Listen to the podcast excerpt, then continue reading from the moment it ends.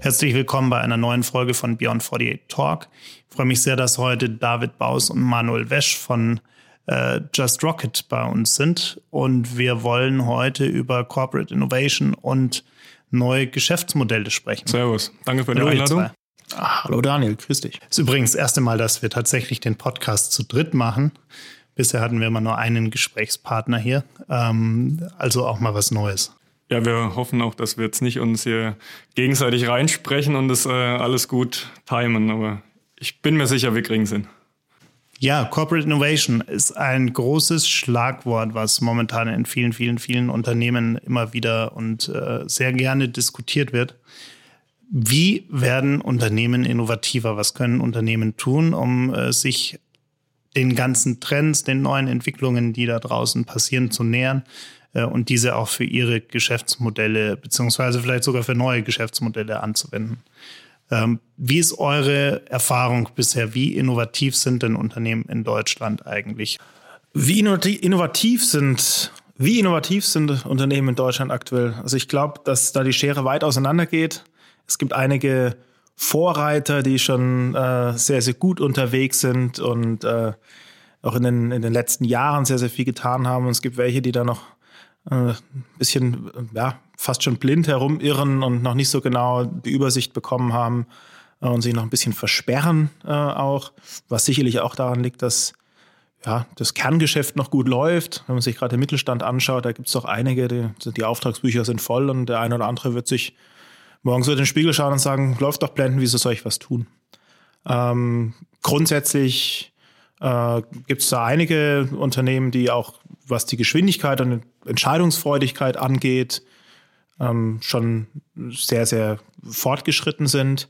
Ähm, in meinen Augen aber eigentlich generell drüber geschlagen, ähm, noch zu langsam und teilweise fehlt mir dann auch die, die Entscheidungsfreudigkeit, ähm, was oftmals natürlich auch an den teils veralteten Strukturen in Unternehmen liegt. Ähm, und daran gilt es zu arbeiten. Ja, also im Grunde genommen, das würde ich genauso auch bestätigen, auch wie David sagt, dieses ähm, Abbild äh, der Unternehmen und äh, wer wie wo innovativ ist, sehen wir eigentlich auch tagtäglich an unseren Kunden. Da gibt's äh, einige Kundenanfragen oder Unternehmen, mit denen wir in Kontakt kommen, die sind schon relativ weit. Die haben eigene ähm, Innovationsabteilungen auch aufgesetzt. Da gibt es Innovationsmanager, Innovation Architects etc. Da gibt es einen ganz klaren, vordefinierten auch Innovationsfunnel, wie Ideen erarbeitet werden, wann Ideen umgesetzt werden, in welchen Phasen sie wann auch äh, und in welcher Form ausgerollt werden. Da können wir dann oftmals oder wie wir dann einsetzen, ist in der, in der Umsetzung auch schnelle MVP-Entwicklung, äh, auch äh, Go-to-Market von äh, neuen äh, digitalen Geschäftsmodellen. Dann gibt es wiederum äh, Kunden, die noch ganz am Anfang sind, die vielleicht sogar gar nicht wissen, was sie jetzt machen sollen und wie sie das äh, große The äh, Thema Digitalisierung, Innovation auch überhaupt angehen. Und die Kunden muss man viel, viel früher abholen. Also die, mit denen geht man dann in äh, Ideation, äh, Workshops, äh, Designer, Sprints etc. pp. Und das zeigt aber auch, dass äh, die Schere relativ weit offen ist, der Unternehmen die überhaupt was machen und wie sie es auch angehen und was sie machen. Es gibt auch noch eine, in meinen Augen noch eine dritte Kategorie und das sind die, die diese Phase des Innovation Labs schon überstanden haben. Ähm, die ja, vielleicht vor fünf Jahren Innovation Lab eröffnet haben und inzwischen auch verstanden haben, dass nur weil ich ein Innovation Lab aufmache, heißt noch lange nicht, dass ich innovativ bin und dass irgendwas passiert. Äh, Gibt es auch einige, die diese Phase schon überstanden haben und eigentlich schon fast, ja, fast schon am Erwachsenwerden sind dahingehend. Und so würde ich sagen, sind es eigentlich so drei verschiedene Gruppen. Was ist denn die wichtigste Erkenntnis, die ein Unternehmen erstmal für sich finden muss, um überhaupt die Grundlage zu schaffen, um innovativer zu werden? Grundsätzlich muss der, der absolute Wille da sein. Ähm, und der muss auch von wirklich von oben kommen. Also wenn der Top-Management-Bereich keine Lust hat und nur seine drei bis fünf Jahresziele im Kopf hat, dann wird es schon irgendwie ein bisschen schwieriger werden. Ähm, da hilft es dann auch nicht, dass äh, von 10.000 Mitarbeitern irgendwie 100 super motiviert sind und versuchen vorzupreschen.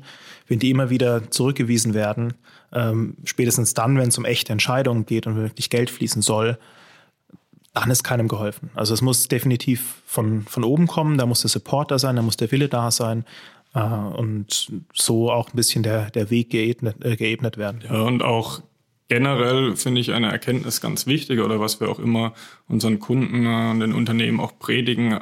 Es ist im Grunde genommen nie, nie zu spät, mit Digitalisierung, Innovation anzufangen.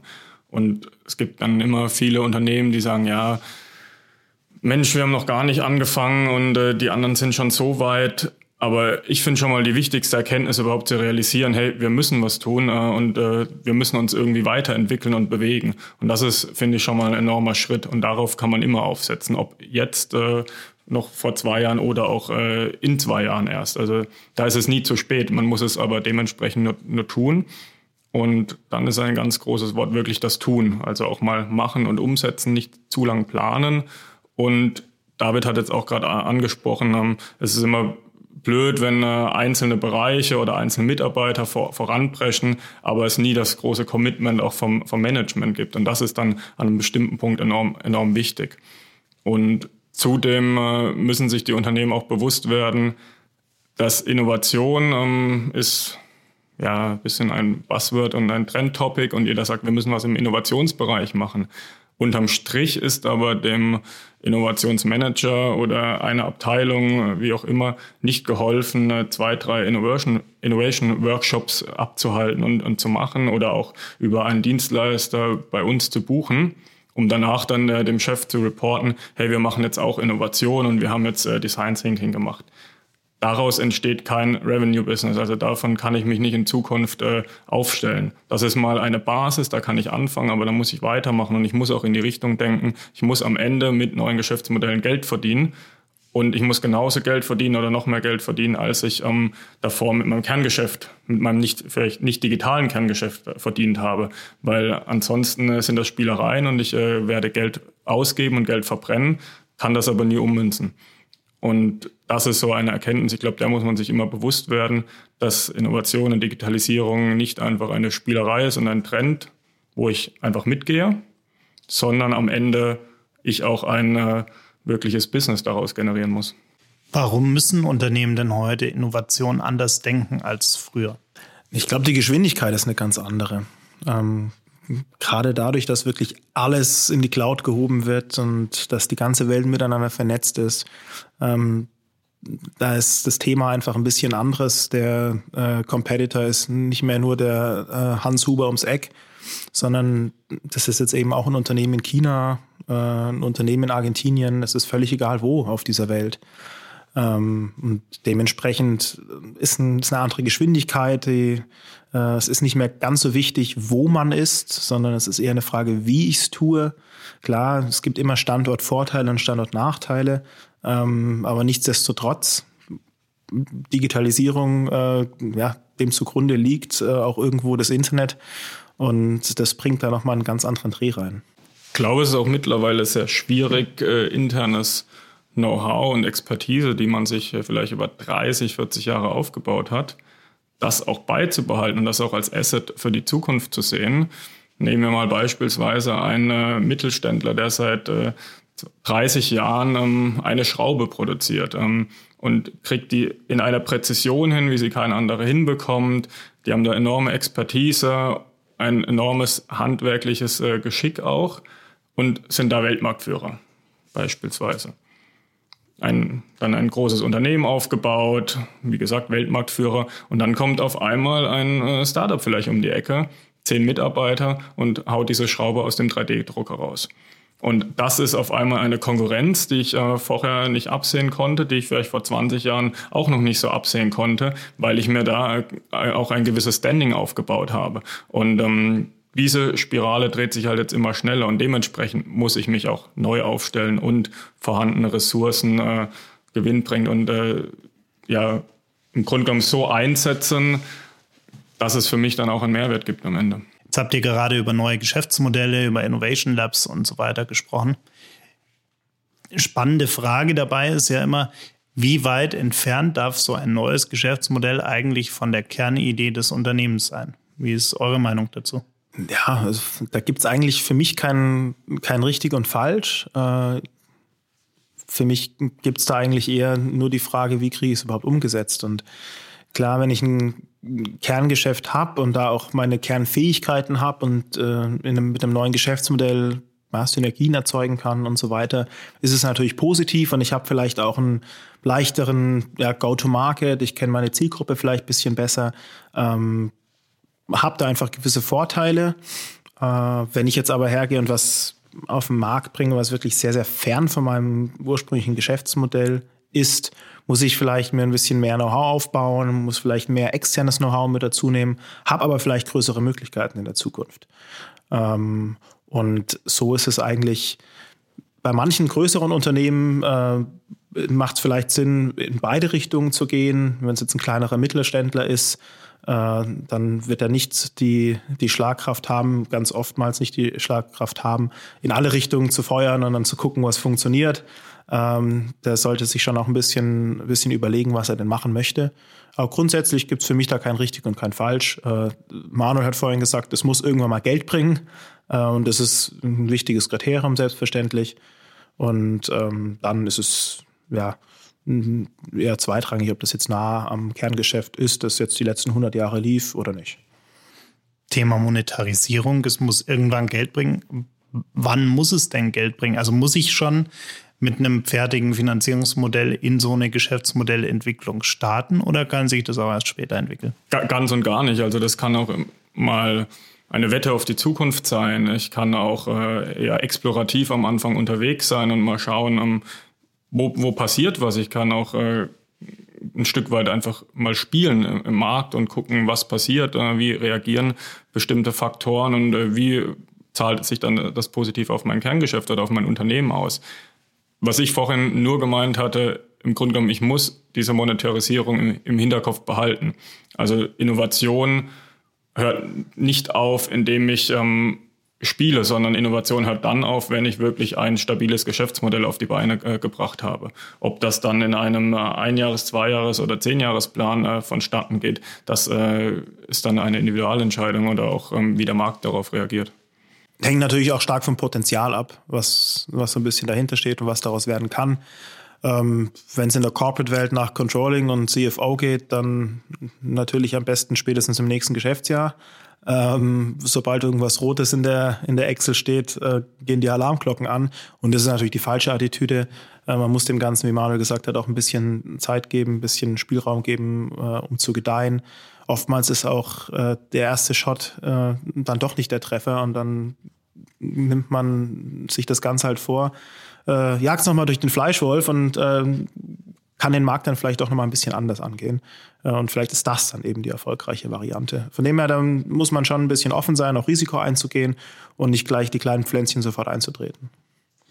Jetzt habt ihr zu meiner vorherigen Frage mit dem Thema, wie weit so ein Geschäftsmodell eigentlich vom Kernbusiness entfernt sein darf, ja selbst ein ganz schönes Beispiel eigentlich äh, hervorgebracht und habe vor ein paar Monaten angefangen, äh, eine Idee für eine eigene Kaffee-Brand zu entwickeln und äh, euren eigenen Kaffee zu produzieren. Wie, wie kam es denn dazu? Ein bisschen liegt es auch daran, dass ich absoluter Kaffeeliebhaber bin. Äh, ich will jetzt nicht äh, sagen, dass ich da keinen Einfluss drauf genommen habe, dass es in die Kaffeerichtung ging.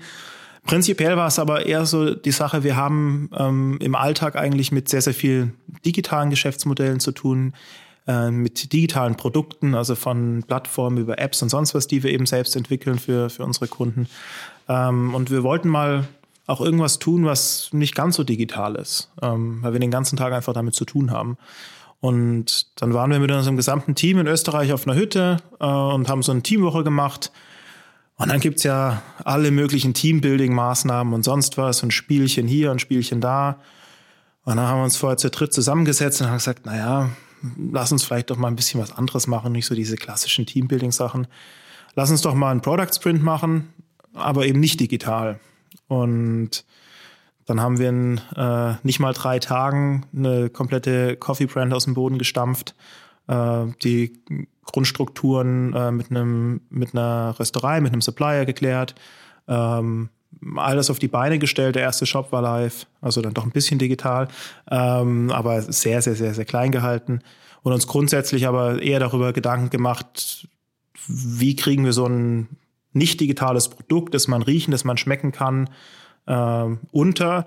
Und ja, jetzt kommt der Punkt nah am Geschäftsmodell. Theoretisch nein, weil, hey, ein Kaffee ist ein bisschen weiter weg von, von, von einer App oder einem neuen Geschäftsmodell, das wir äh, entwickeln.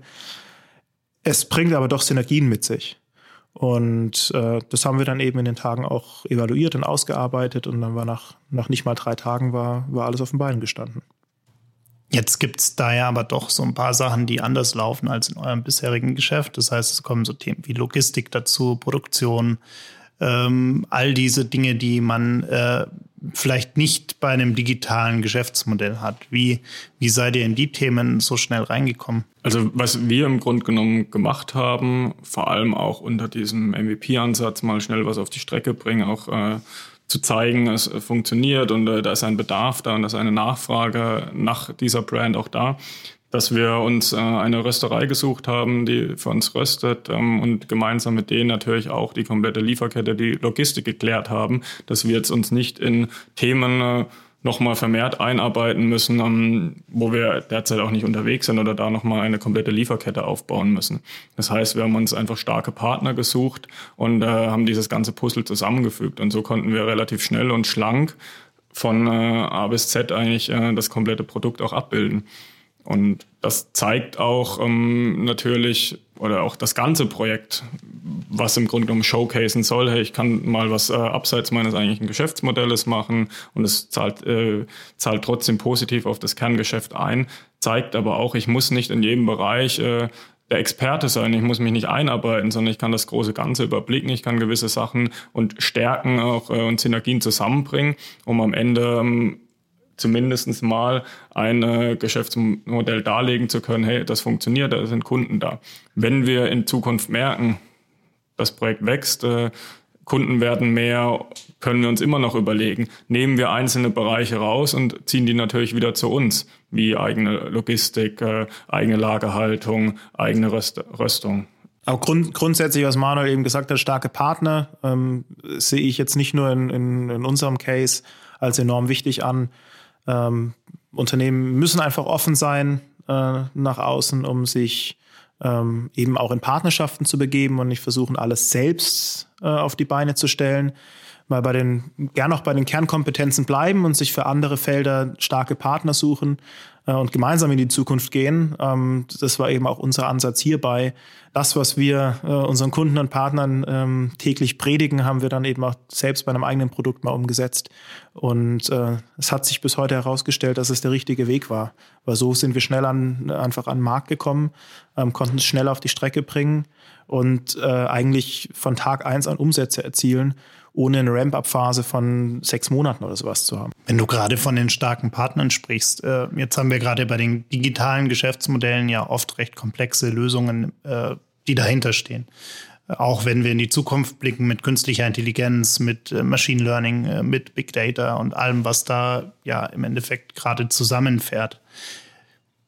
Wie wichtig ist es an der Stelle aus eurer Sicht wirklich eben auch in dieser Partnerwelt zu denken und nicht anzufangen, jeder für sich selbst eine eigene Riesendatenplattform zum Beispiel zu entwickeln oder eine eigene künstliche Intelligenz zu entwickeln, sondern zu sagen, okay, äh, ich tue mich mit anderen zusammen und baue gemeinsam zum Beispiel eine Plattform dafür. Also ich finde das enorm wichtig, so zu denken und ich finde es auch richtig, so zu denken und das im Grunde genommen auch, wie wir täglich, täglich arbeiten und äh, auch äh, generell Just Rocket aufgebaut haben. Und da auch natürlich wieder ein bisschen showcasen, hey, ähm, wir wollen nicht die Scheuklappen aufhaben und wir machen alles und wir sind überall der Experte, sondern ähm, wir zeigen das zum Beispiel auch ganz äh, offen nach außen auf unserer Website. Wir haben ein internes, äh, starkes Team, haben darüber auch aber nochmal ein Partnernetzwerk aus einzelnen Experten in verschiedenen Bereichen, weil wenn wir beispielsweise ähm, in Explorationsphasen gehen, äh, Prototypen entwickeln und die dann in den Markt bringen und auch mal schnell testen, ähm, äh, nehmen wir aus unserem Netzwerk auch äh, sehr gute Leute aus dem Performance Marketing etc. dazu. Und im Grunde genommen, wir können die Sachen überblicken oder wir ähm, könnten die auch steuern. Aber wir sind keine Experten im äh, Performance Marketing und da sagen wir natürlich, wir müssen nicht alles alleine machen und das ist genau auch das, ähm, was wir auch den Kunden sagen wollen. Ähm, man muss nicht äh, nochmal die einzelne Plattform aufbauen und oder was wir auch derzeit sehr stark im Mobilitätsbereich sehen äh, seit den letzten Jahren. Äh, jeder ähm, baut äh, eine multimodale Plattform und will alles vereinen. Äh, dabei gibt's schon unzählige. Und diese Kräfte zu vereinen, was wir jetzt auch äh, derzeit äh, Drive Now, Car2Go sehen, äh, das ist meiner Meinung nach der, der richtige Schritt. Und wo muss ich dann da wirklich auch die Grenze ziehen, damit ich mein eigenes Geschäftsmodell nicht gefährde oder, oder sogar schmälere? Weil wenn ich jetzt, wenn wir das Car2Go Drive Now Beispiel zum Beispiel nehmen, äh, dann tun sich ja im Endeffekt die beiden größten Konkurrenten zusammen. Jetzt sagt man ja immer so ein bisschen, Konkurrenz belebtes Geschäft und äh, macht das Ganze vielleicht auch ein bisschen attraktiver. Aber wo ist da der Moment, wo ich, wo ich mich selbst vielleicht ein Stück weit beschneide? Das ist eigentlich ist das klassische Modell der Co-Petition.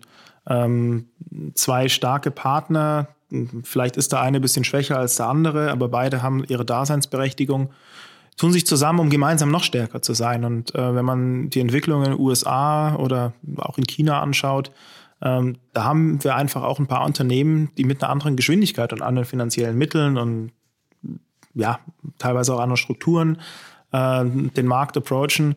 Ähm, wenn wir dann Deutschland vergleichen, es ist alles ein bisschen mickriger.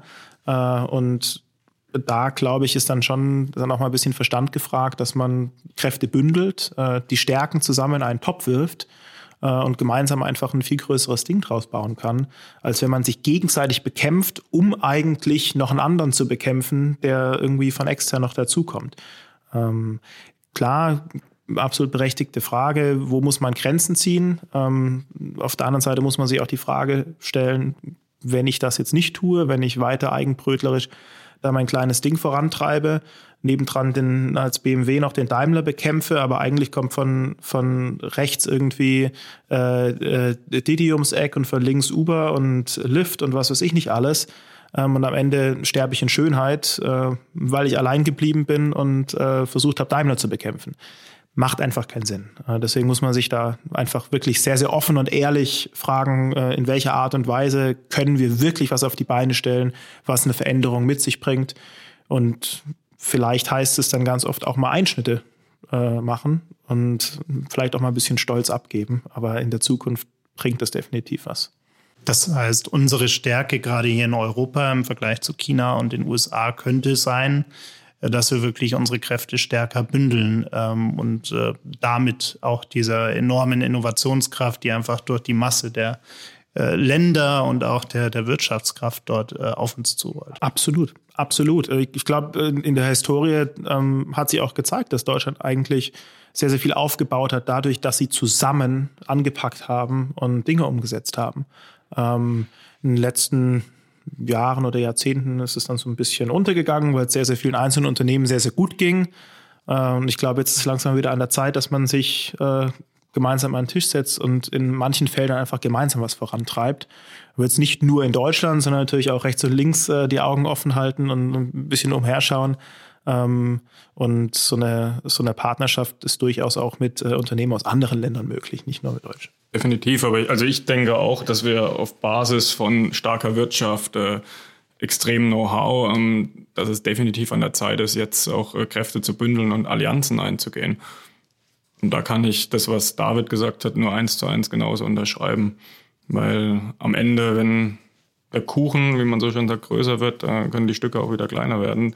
Und dann ähm, habe ich aber mehr davon und vor allem, ich habe langfristig was davon. Also ich habe dann nicht äh, mein eigenes Geschäft äh, zu 100 Prozent für die nächsten fünf Jahre, sondern kann wieder in die nächsten äh, 50 äh, bis 100 Jahre Unternehmenshistorie auch, auch in die Zukunft blicken. Wenn ihr zwei, drei Wünsche frei hättet, ähm, so, die ihr an alle äh, Unternehmen da draußen äh, richten könntet in Sachen Innovation, in Sachen Entwicklung neuer Geschäftsmodelle, wie, wie würden die lauten? Einer wäre definitiv mehr Mut und einfach Dinge machen und anpacken.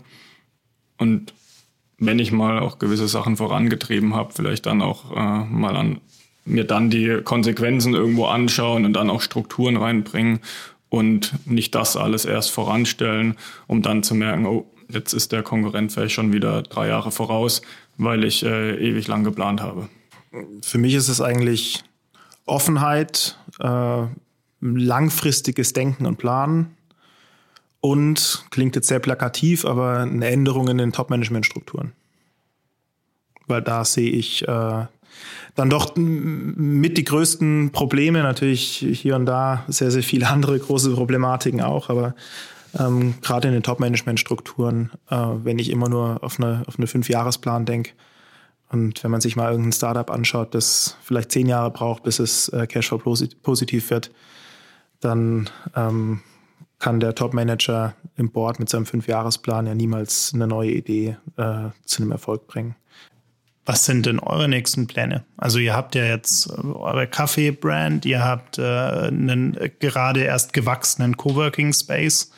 Ähm, natürlich ansonsten alles, was ihr natürlich auch für, für viele, viele Unternehmen macht. Aber was, was sind denn die nächsten Pläne bei euch? Ja, also im, im Grund genommen, du hast es gerade angesprochen, äh, Kaffee-Brand mit Just Beans und auch den Base Coworking Space sind bei uns Nebenprojekte, ähm, die aber natürlich eher abseits auch von Just Rocket laufen, demnach aber auch natürlich auf Just Rocket einbezahlen.